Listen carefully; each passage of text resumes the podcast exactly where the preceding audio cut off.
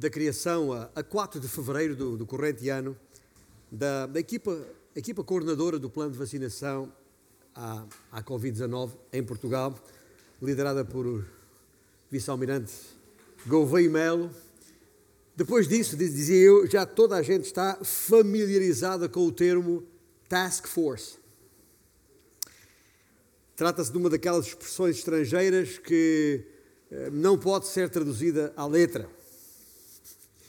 E de acordo com os participantes no, no sítio uh, Ciberdúvidas da língua portuguesa, na tradução mais comum, nos termos genéricos em que a expressão passou a empregar-se, uh, a palavra significa, ou task force, significa grupo de trabalho.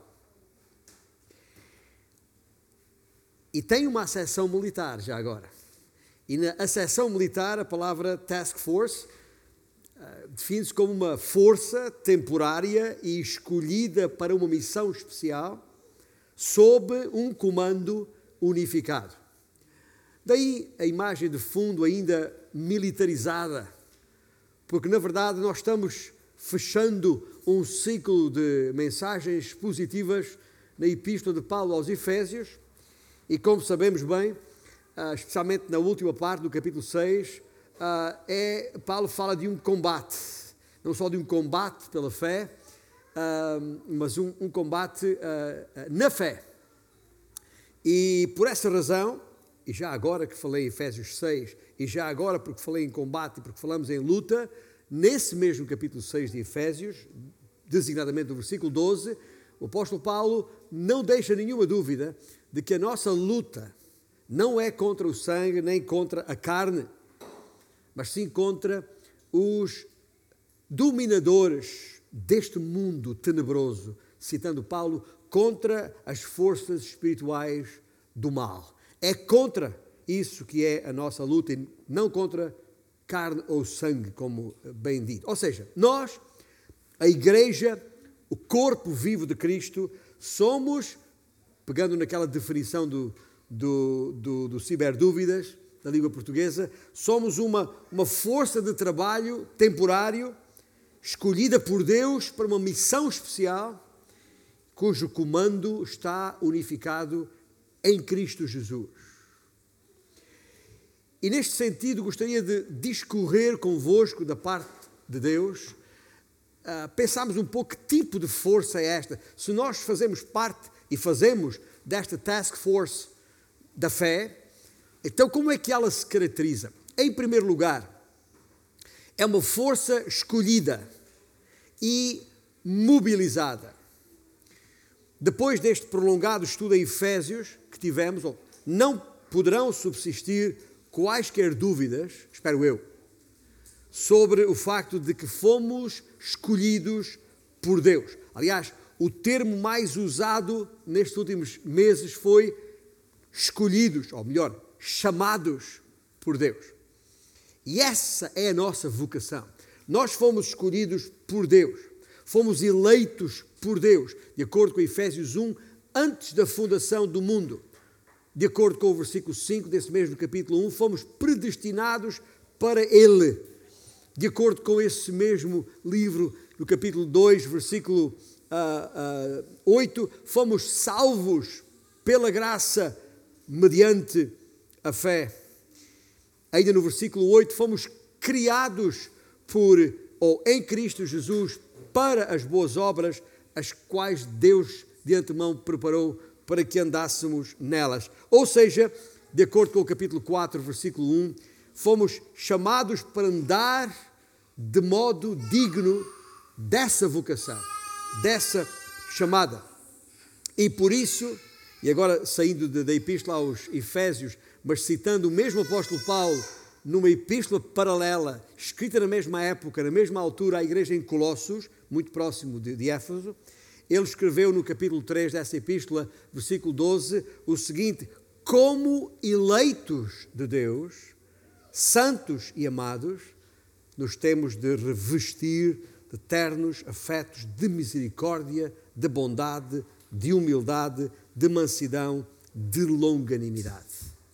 Ou seja, se perceberam uh, o que eu respiguei destes versículos que agora referi e que uh, estão diante dos vossos olhos, o, o facto, quando eu digo que fomos mobilizados por Deus, termo militar, significa que é isso mesmo, fomos chamados, fomos escolhidos, fomos salvos, fomos recriados, fomos eleitos. São tudo palavras que têm a mesma força, a mesma indicação para dizer nós somos uma força escolhida e mobilizada por Deus. Agora, como em qualquer combate, ah, isto este tem um tempo, com um tempo limitado, ou seja, é temporário não tem. Sabemos quando começa, mas não sabemos quando vai acabar. A Bíblia diz, outra vez, Filipenses, a Epístola de Paulo aos Filipenses, capítulo 1, é até ao dia de Cristo. O dia, aquele dia glorioso em que o Senhor Jesus, a nossa cabeça, o nosso chefe supremo, usando a terminologia militar, quando ele do alto mandar tocar a trombeta a recolher. Esse momento em que nos vai arrebatar daqui até ao seu encontro nos ares, aí pondo fim a este combate que esta task force agora trava. Até lá, até ao dia de Cristo, até esse dia, temos de perseverar, ou como Paulo escreveu a Timóteo na sua primeira epístola, eh, capítulo 6, versículo 12, combatendo o bom combate da fé. E por isso, eh, esta eh, mensagem de hoje da parte do Senhor à Igreja foi intitulada Task Force da Fé. Porque além de ser uma força escolhida e mobilizada, é também uma força, em segundo lugar, é também uma força identificada e motivada. Ora, o apóstolo Paulo, qual vice-almirante, sob o comando do almirante Jesus, Uh, e uso estes termos militares em relação a Jesus, obviamente com, com, com, a reverência que isso implica, mas são analogias que o, que o próprio texto bíblico usa, não usa uh, o nome almirante, mas, mas, usa o termo uh, exército da fé que nós estamos.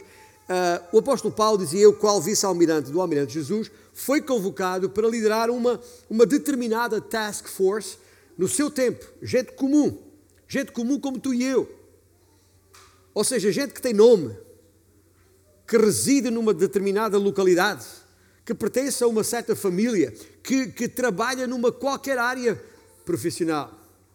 E é por essa razão, para vos, para que todos nós conhecemos, conheçamos e de alguma maneira uh, uh, relembremos uh, quem, é, que task force era esta que Paulo tinha, que vos convido a abrir as Bíblias em formato de papel ou eletrónico, que seja, no capítulo 16 da epístola que Paulo escreveu aos Romanos. Romanos 16, onde chegaremos daqui a pouco. Mas antes de lá chegarmos, queria ainda fazer, em, em jeito de parênteses, uma breve referência à última parte do capítulo 15 deste, desta mesma epístola, até porque nós não tivemos tempo para concluir no último domingo uh, uh, os, os, sete de, detalhes que nos podem levar da nossa Jerusalém, o Porto, até ao uh, nosso ilírico, uh, que definimos como o Índico.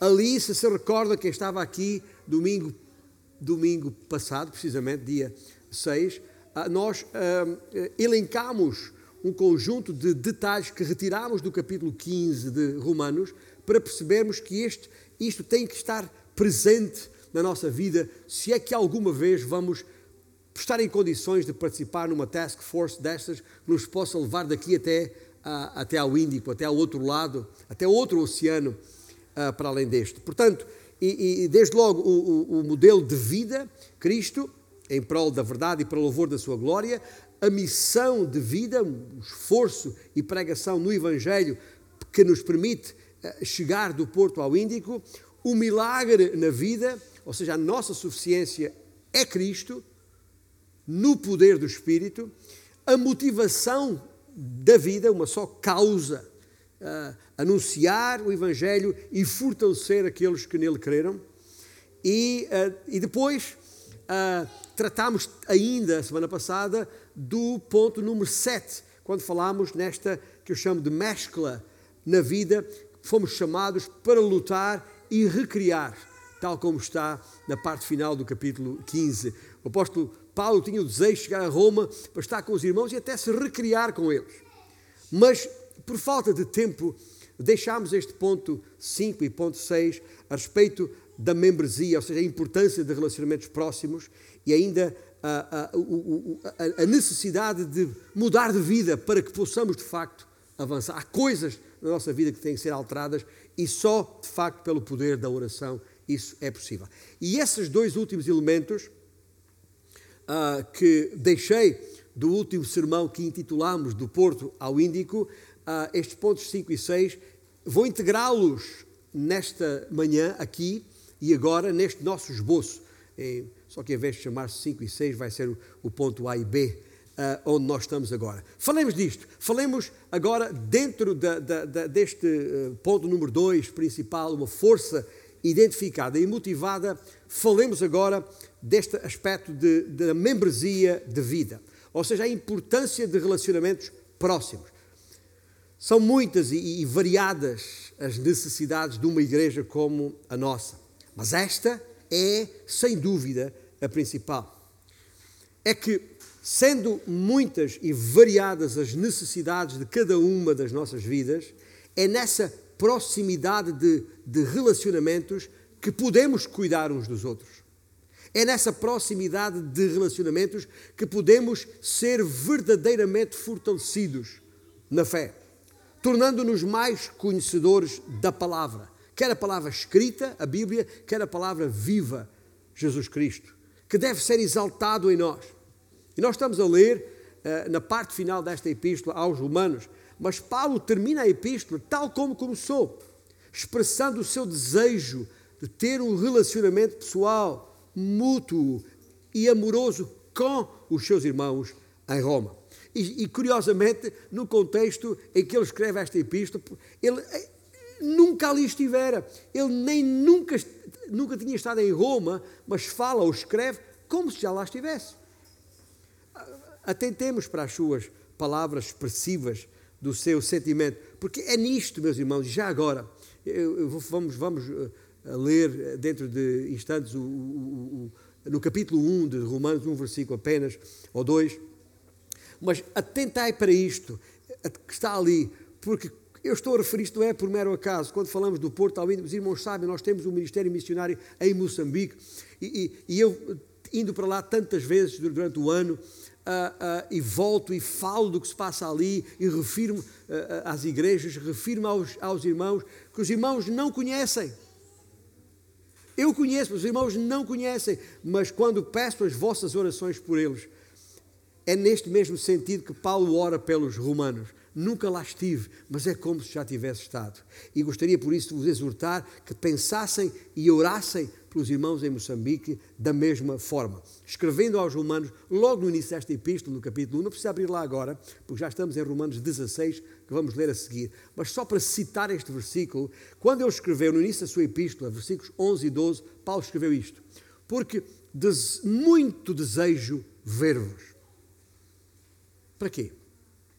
A fim de repartir convosco algum dom espiritual para que sejais confirmados, que quer dizer firmados na fé. Isto é, para que em vossa companhia, reciprocamente, esta palavra é muito importante, nos confortemos por intermédio da fé mútua, vossa e minha. Oro por vós, escreveu Paulo. Desejo ver-vos, escreveu Paulo. Quero encorajar-vos e fortalecer-vos na fé.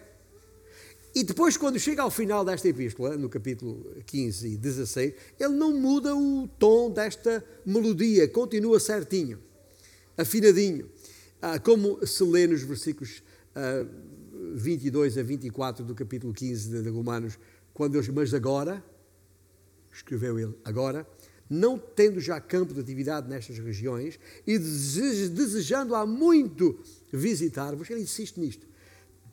Penso em fazê-lo quando em viagem para a Espanha, pois a Espanha, na época, uma das províncias do Império Romano, pois espero que de passagem estarei convosco e que para lá seja por vós encaminhado depois de haver primeiro, ouça bem, depois de haver primeiro desfrutado da vossa companhia. Uma vez mais, o seu foco é muito claro. Ele deseja fortalecer a, aquele relacionamento pessoal, de orientação missionária, sim, mas também de amor que tem com eles. Há anos que desejo chegar a vós. Espero ver-vos no caminho para Espanha.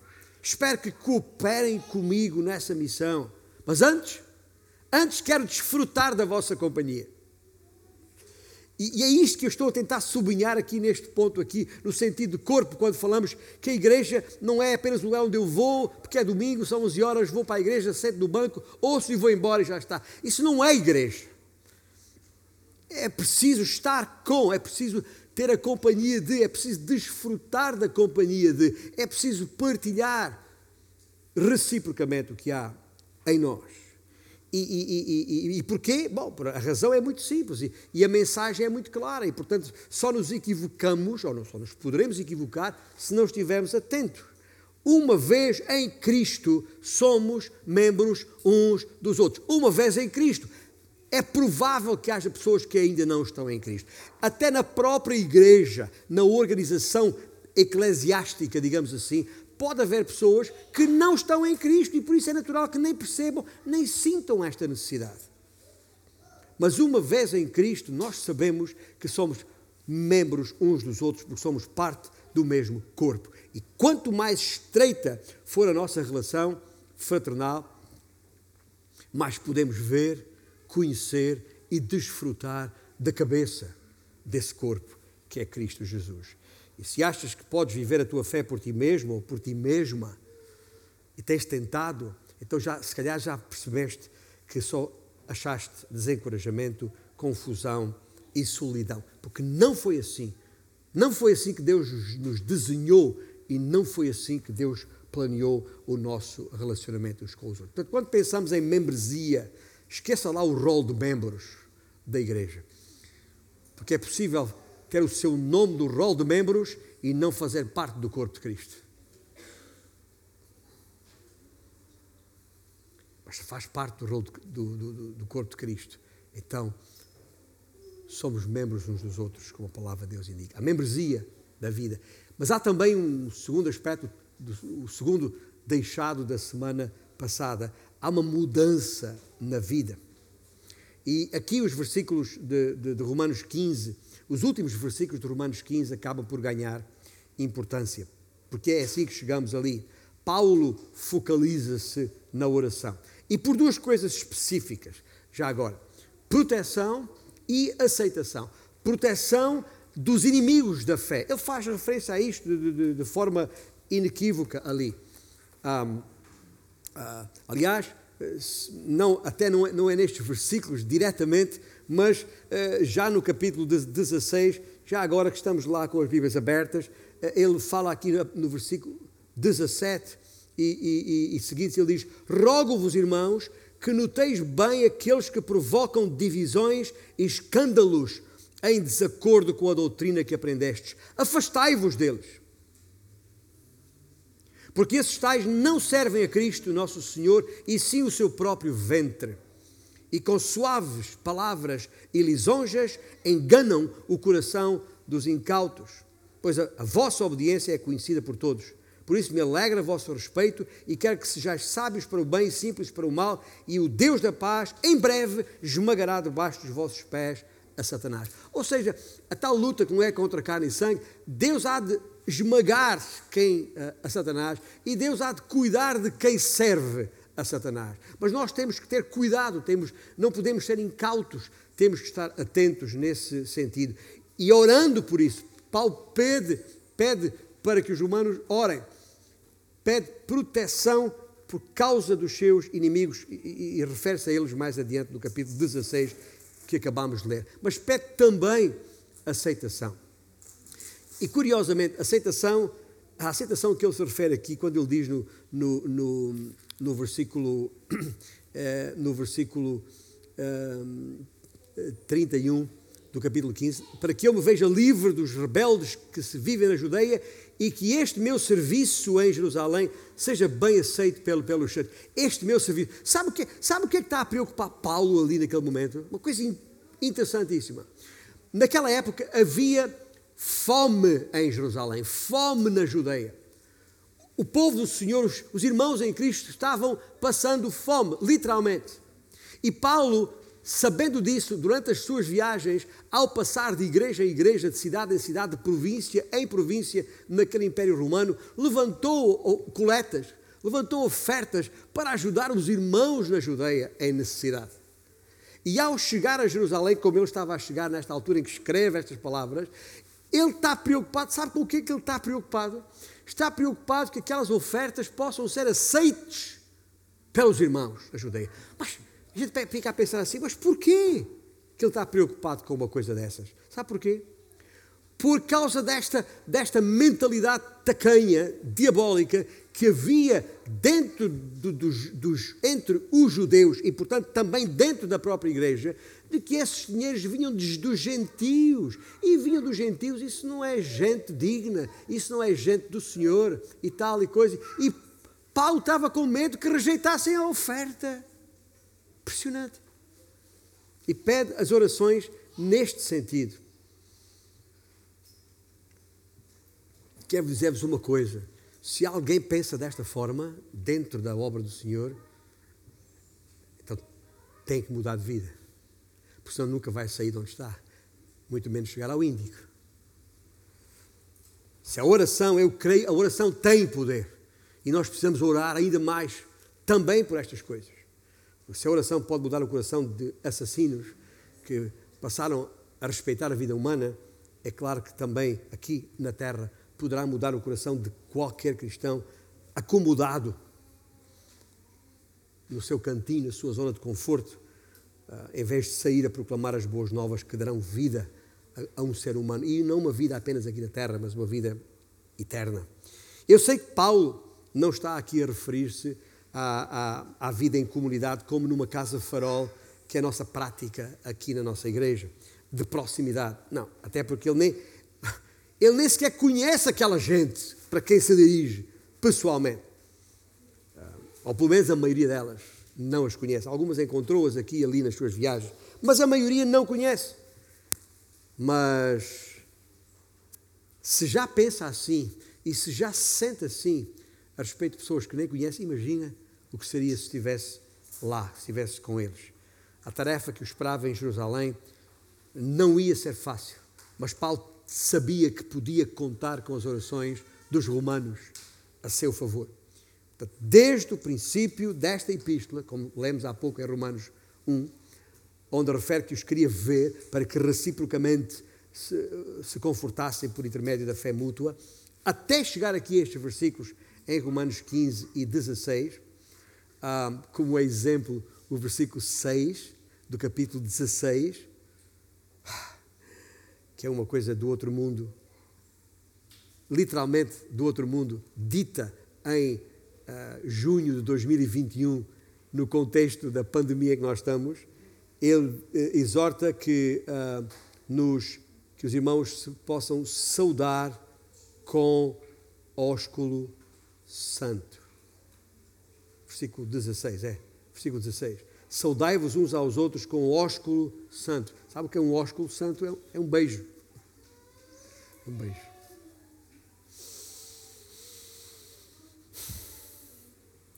Um agente, eh, estamos a falar da membresia de vida, estamos a falar na mudança de vida, e quero, quero falar em mais uma coisa aqui, neste contexto.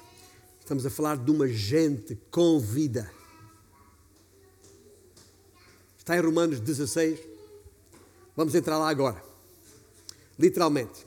Vamos, vamos identificar esta task force de Paulo.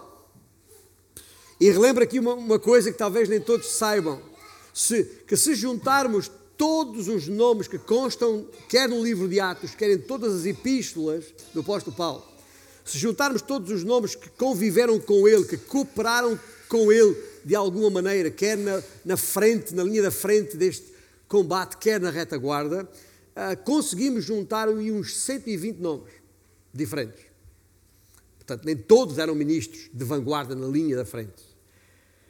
Ah, aliás, como em todos os exércitos, nós sabemos, ah, há gente na retaguarda, há gente cuidando da, da, da, parte logística e da parte do abastecimento dos recursos, neste contexto, financeiros, mas não só, necessários para que na linha da frente seja bem sucedido.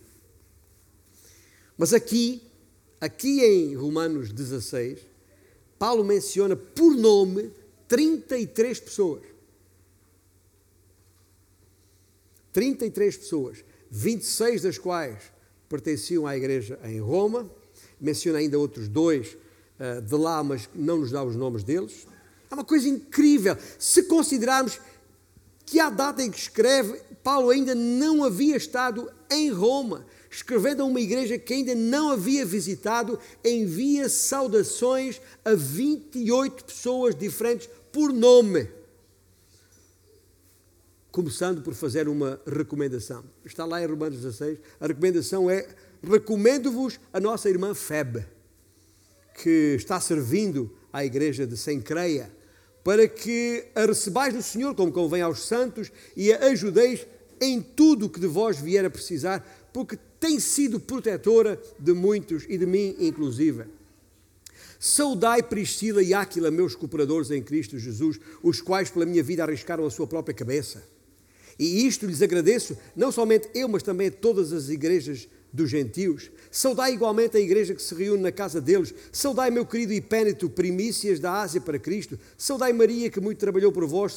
Saudai Andróquino e Júnias, meus parentes e companheiros de prisão, os quais salutáveis entre os apóstolos estavam em Cristo antes de mim. Saudai Amplíato, meu dileto amigo do Senhor. Saudai Urbano, que é nosso cooperador em Cristo e também meu amado Estaques.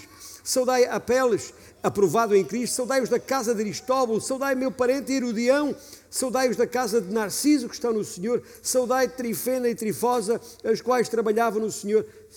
Está à procura de dois nomes para duas filhas suas. Está aqui dois bons nomes.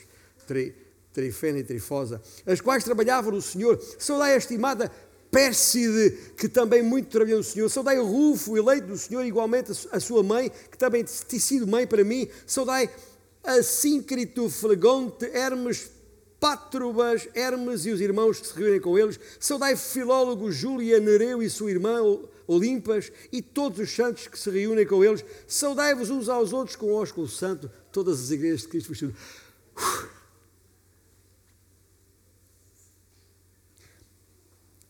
Mas este é o apóstolo Paulo. E eu, da minha parte, podia escrever aqui nomes também pouco familiares aos vossos ouvidos tais como Macuísa, Sulude, ou Fóbet, ou Moça, ou Massinga, ou, ou, ou Coamba. Para vocês não dizem nada estes nomes, mas são companheiros de ministério meu, cooperadores em Moçambique, pessoas que trabalham comigo lado a lado, ombro a ombro. Temos vivido momentos no mato, em cidades, aqui e acolá, que nos tratamos como família, são íntimos nossos, com os quais eu falo todas as semanas, estou em contato com eles, sei o que se passa desde Cabo Delgado ao, ao Maputo. E são nomes familiares. Mas veja, para os irmãos são nomes que não vos diz nada. São nomes estranhos, como este que acabámos de ler da parte de Paulo. Mas não são estranhos, porque são família de Deus. São família de Deus. Para mim, são nomes tão familiares como Tiago, ou, ou, ou Sérgio, ou, ou, ou, Paulo, ou Fernando, ou, ou qualquer dos meus filhos, como o Levi, aqui no Porto. Os irmãos percebem? Nomes, pessoas, são pessoas. Proximidade. E se até aqui a tua ideia de Romanos 16 se reduzia a uma mera lista de nomes, ainda por cima nomes difíceis de pronunciar, e por isso eventualmente considerado uma, uma porção menos interessante das Escrituras, nomes tais como uh, Andrónico e Amplíato e Trifena e Assíncrito e Estaques e Pátrobas e são até difíceis de pronunciar, não só por isso, mas sabe por, por, também porque não os conhecemos de lado nenhum. Mas o que diriam aqueles irmãos lá em Roma, se lessem uma carta de hoje, com saudações a um tal Joaquim, ou um tal Fernando, ou um Furtado, ou uma Gracinda, ou uma Alzira, ou uma Alice, imagina. Reagiam da mesma maneira, são nomes estranhos, embora para nós sejam familiares. Mas na verdade, este capítulo não é tão desinteressante assim. Este capítulo oferece-nos um raro e instantâneo, não havia ainda o Instagram, né? um raro instantâneo da igreja no primeiro século. Por detrás desta lista de nomes impronunciáveis há uma verdade fundamental sobre a natureza daquele promissor movimento que se tornou conhecido por cristãos e que nos permitirá entender o porquê. Quando nós entendemos o que está por trás destes nomes todos, vamos entender o porquê da capacidade que tinham e tiveram em transformar o mundo de então onde viviam, de alvoroçar, como diz no livro de Atos, o mundo de então. O nome não é uma coisa de menor importância. Sabemos muito bem quão importante é verificar. Isso, quando verificamos que as pessoas se lembram do nosso nome, sabe bem. Imaginem só o que aqueles irmãos em Roma sentiram quando depois de ouvir ler na igreja aquela, esta extensa carta. Gente, é uma carta extensa, densa. Ah, ah, ah, ah, quando depois de ouvir ler aquela extensa carta, de repente ouvir falar na carta o seu próprio nome. Sabe bem. Alguém disse que, e não sei quem foi, mas li escrito a algum lado, que não há nada mais agradável para uma pessoa do que o som do seu próprio nome. E o mesmo se aplica, nós sabemos isto. Eu não sei qual é a vossa experiência, mas uh, quando nós abrimos a caixa, a nossa caixa do correio lá em casa, e há uma carta dirigida ao excelentíssimo condómino. Mesmo, dizer, já, a carta já não nos diz nada. Vai lá para, para a prateleira. Não é? Ou, e, e, quando às vezes chega aquela, aquela, aquela, aquela carta, tipo, eh, quando às vezes recebo, excelentíssimo uh, senhor, ou pastor, uh, pastor não, excelentíssimo senhor António Figueiredo. É uma desilusão. Eu já sei que é uma carta formal, geral, não é para mim. Quem escreveu não sabe quem eu sou. Soubesse quem eu sou, sabia muito bem que o meu, que o meu nome é Figueira e não Figueiredo. Percebem o que eu estou a dizer? Já, já, é, não sei se já vos aconteceu, a mim, porque viajo muito internacionalmente e passando por grandes ah, aeroportos como Frankfurt, Chicago, eh, Joanesburgo, enfim, seja onde for, ah, ah, eh, já me aconteceu várias vezes estar num grande aeroporto onde circulam milhares e milhares de pessoas ao mesmo tempo naquele, naquele momento, naqueles corredores, e de repente eu estou no meio daquele corredor, numa passadeira qualquer anónima, e de repente ouço o meu nome, António, o pastor Figueira. Sabe bem, né? sabe bem. Às vezes ouço António, é um estrangeiro, António. Os irmãos percebem onde é que é chegar. É, é, é algo uh, uh, uh, especial. Quando a gente se vira, né? e depois vira dá de caras com pá, estás aqui e tal. E é um abraço, agora nem, nem tanto, mas pronto, seja lá que for. E, e, e, e Paulo levou isso em conta quando escreveu isto que escreveu aqui em Romanos 16. O nosso propósito hoje não é analisar cada um destes nomes per si, não, não. Há aqui referências a empresários, a estudiosos e mestres nas, nas escrituras, há ali aristocratas e escravos, há, há, há gente de, de, grandes casas ou, ou, de gente de casas comuns, há, mas tudo gente hospitaleira, tudo gente facilitadora do progresso do Evangelho, em cujas residências as igrejas se reuniam. E ao considerarmos a passagem como um todo, logo percebemos que a igreja em Roma, tal como a de Éfeso, tal como a de Antioquia, tal como em Jerusalém, a igreja incluía pobres e ricos, incluía escravos e livres, incluía judeus e, gentios, gregos e romanos, famílias conhecidas, outras anónimas, havia até membros da casa imperial. E Paulo a todos tratava por nome e não com o título honorífico. Doutor não sei quantos, ou o que, que seja. Mas como era possível Paulo fazer isto se nunca estivera em Roma? Alguns conheceu-os pessoalmente, como referi há pouco, durante as viagens, poucos. Outros deles ouviu falar e perguntou por eles, agora a seu respeito. Esta é uma imagem, o que está aqui, acabamos de ler, é uma imagem de como a igreja deve ser: diversificada, multicultural, que ultrapassa as barreiras humanas de raça. Aliás, ah, raças não existem. Esta história, ah, esta discussão que está no mundo hoje do racismo é uma não questão. Para Deus não existem raças. Deus criou a raça humana. Ponto.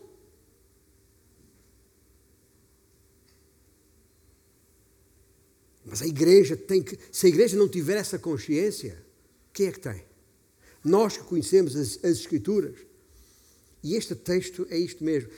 Além de ser uma janela aberta para o coração de, de, de Paulo, se calhar a imagem que temos de Paulo é um sério, essencialmente concentrado nas questões teológicas e tal, e pouco mais. Mas não. No seu íntimo, Paulo era uma pessoa de relacionamento completo, até com um certo sentido de humor, se notarmos bem. Finalmente, é, esta força, em terceiro lugar, esta força é uma força unida e movida. É, eu sei que é fácil perceber o, a palavra unida aqui nesta, neste terceiro ponto principal. Uh, é, é, é, fácil perceber a palavra unida, já o, o, movida não será tanto. Mas eu queria pegar precisamente na, na, nesta expressão no versículo 16: saudai-vos uns aos outros com ósculo santo. O ósculo santo, tal beijo, a palavra vem do latim osculum, que, que quer dizer boquinha. Este, este, é o que a palavra quer dizer, é o beijo. Um, é mencionado não só aqui, é, é, por cinco vezes no Novo, no Novo Testamento. Aqui é Romanos, em 1 Coríntios 16, em 2 Coríntios 13, em 1 de São Licenses 5 e, e Pedro, ah, Pedro chama-lhe ósculo de amor. Está lá em 1 Pedro 5, 14. Agora, com ou sem Covid, com ou sem Covid, isto do beijo nunca foi uma coisa fácil para nós, na nossa cultura. Não somos gaúchos, não somos argentinos, nem uruguaios, que chegam e beijam. Ainda me lembro há uns anos atrás, quando recebemos como membro da igreja um missionário do Palavra da Vida, o Sérgio Martins, amigo até, até hoje. Uma vida, quando a primeira vez chegou, que encontramos, demos um beijo em cada bochecha minha. Uou! Mas depois a gente, a gente percebe que é uma questão cultural e não tem problema nenhum com, com isso. Mas, um, e ele está de volta na, na Argentina, continua a, a, servir o Senhor ali. Mas dizia eu, esta. nós temos alguma dificuldade com o beijo. Dentro da nossa família, tudo bem. A gente beija os, os, os, os, os sobrinhos, mesmo quando são homens às vezes temos, já temos que nos pôr de pé para, para lhes dar um beijinho, mas beijamos porque dentro da, da família não há problema nenhum. Um, uh, uh, mas deixe dizer-me uma coisa, e aliás, mesmo fora da, da família, as senhoras costumam saudar-se com um beijinho. Mas, mas um, a importância, a importância não está no beijo em si, mas na saudação.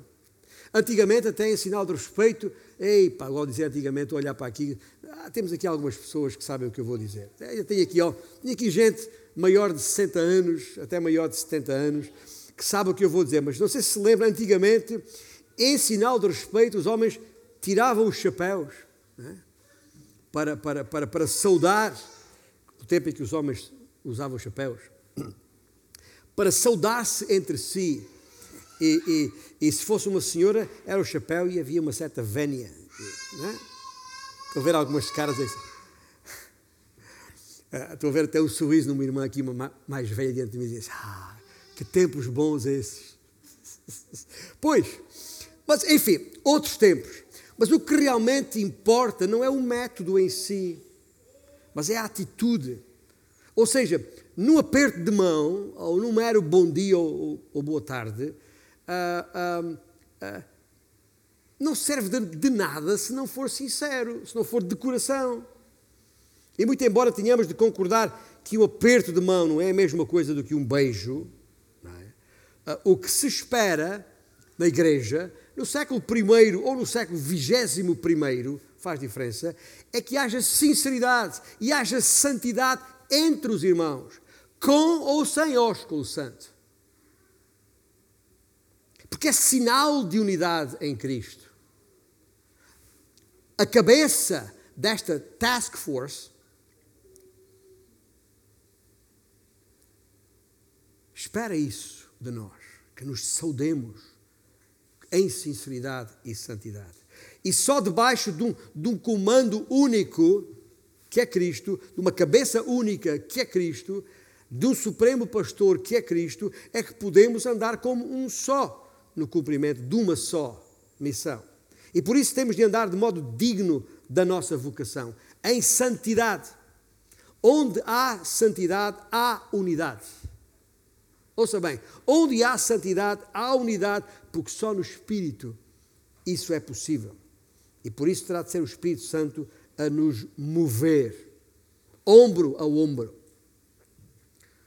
Eu sei que pode parecer estranho dizer isto numa época destas, onde temos que manter distâncias físicas entre nós por causa de um tal SARS-CoV-2.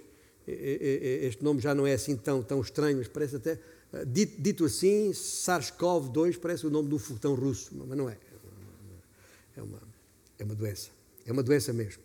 Mas o, o, o nosso Deus é um Deus tangível, que toca e pode ser tocado. Milagres aconteciam quando Jesus tocava os cegos e os coxos, ah, ah, ou pegava as crianças ao colo.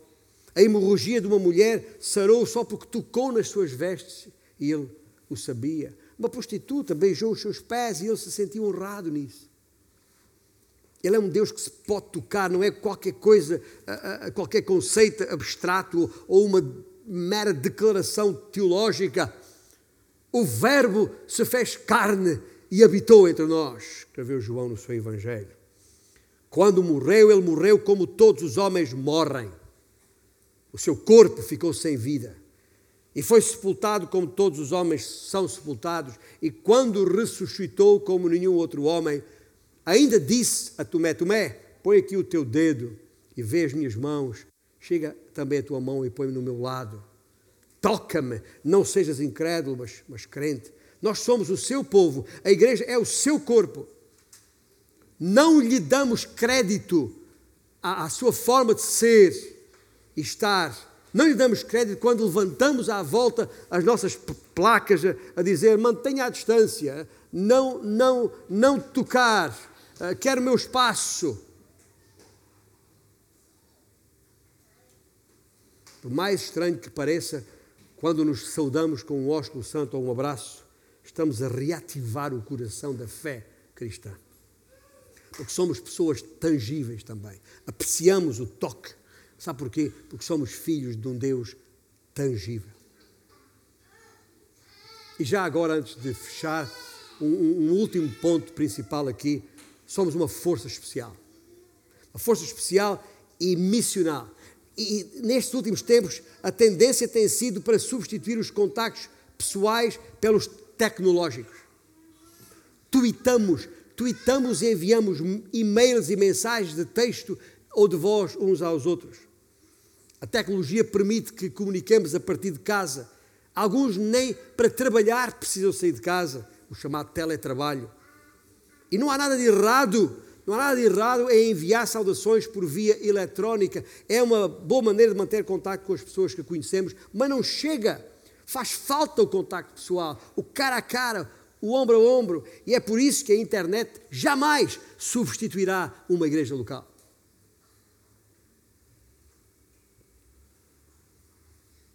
Já percebemos que não dá para beijar ou abraçar ou batizar pela internet. Não dá. Mas quero, ao fechar agora, enquanto os nossos músicos avançam, queria deixar-vos um desafio. Um desafio de acordo com uh, eh, 1 Pedro capítulo 2, versículo 9, onde uh, somos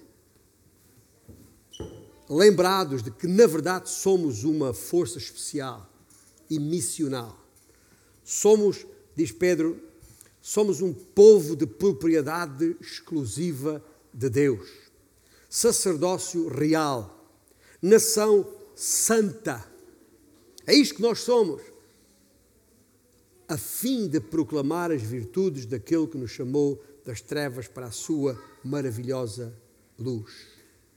Como tantas vezes vos tenho citado as palavras de Alan Hirsch, no, no seu, no, num dos seus livros, um livro, uma obra seminal de Alan Hirsch, ele diz: em lugar de dizermos que a igreja tem uma missão, devemos antes dizer que a missão tem uma igreja.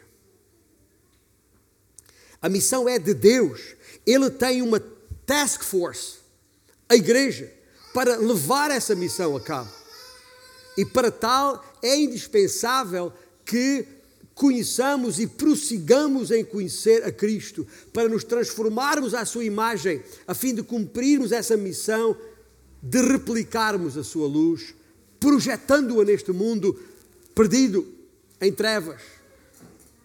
É urgentemente necessário, ou necessariamente urgente, tanto faz, que recuperemos a dinâmica da igreja do primeiro século. Importa que os de fora voltem a dizer a nosso respeito: vejam, vejam como se amam. E é por isso que o toque é tão importante. É a expressão de um sentimento em amor por aqueles que estão em Cristo, na verdade. Podemos pregar e pregar, mas se não tocarmos, falta qualquer coisa. É que o toque, que pode começar com o toque do telefone, a marcar um encontro, demonstra à pessoa que nos preocupamos com ela que ela não está só. Estamos nisto juntos. E se não podemos fazer isso na congregação dos santos, então onde podemos? Vamos ficar de pé e vamos afirmar que de facto podemos não por nós, mas por Cristo. Porque Ele nos comprou. Somos dele, somos, tal como lemos em Pedro, somos propriedade dele. Porque Ele nos comprou com o seu precioso sangue. E a nossa responsabilidade agora é que nele e na força do seu Espírito correspondamos àquilo que Ele espera de nós enquanto aqui estivermos, até que Ele volte. Amém?